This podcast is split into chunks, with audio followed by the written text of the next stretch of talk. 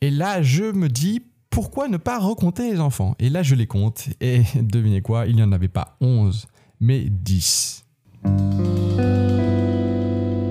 Bienvenue sur La Foi Où, une série qui parlera d'anecdotes, et plus précisément de mes anecdotes en tant que directeur animateur. C'est une série de 30 épisodes dont, euh, je l'espère, chaque épisode fera 5 minutes. L'idée c'est que je vous raconte une anecdote sur quelque chose qui m'est arrivé quand j'étais animateur directeur.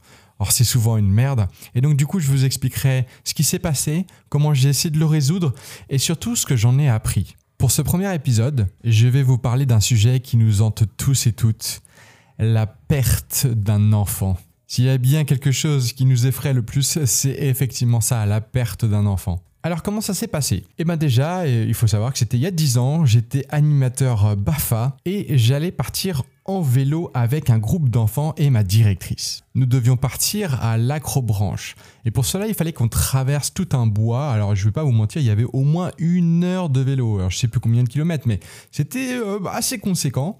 Et en plus, pour rendre la chose encore plus difficile, il pleuvait. Et donc, on part avec ma directrice, on s'assure que tous les enfants ont leur casque, le vélo, les pneus sont gonflés, tout est assuré, etc. On est parti, on commence à faire le vélo, on se met en ligne indienne, on ne prend que les chemins de vélo. Et au bout d'une demi-heure, je m'arrête.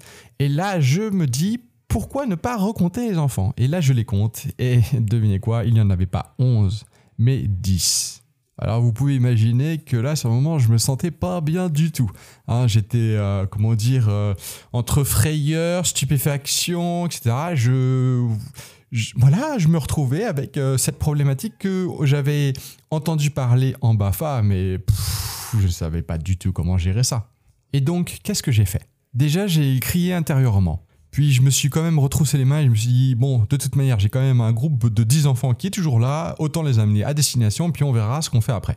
Et donc on, repart en vélo, on fait le bout du chemin, on arrive à la Crobranche, et là, euh, je ne savais plus du tout quoi faire. Donc je vais voir ma directrice et je lui dis gentiment, euh, voilà, il en manque un, etc. Elle le savait bien évidemment, hein. elle s'en était rendu compte, et elle me dit, euh, bah je vais appeler le centre et on va voir ce qui se passe. Et donc je m'occupe des enfants pendant qu'elle appelle le centre. Elle revient vers moi et me dit, bon, le gardien n'a pas trouvé d'enfant, je pense qu'il va falloir aller appeler la police. Alors je suis là complètement apeuré à me dire oh là là, il va falloir que j'appelle la police. Oh, c'est chaud. Et là, son téléphone rappelle, c'est le centre. Ils disent que l'enfant a été retrouvé. L'enfant était dans le parc en train de jouer tout seul. Ouf, sauvé.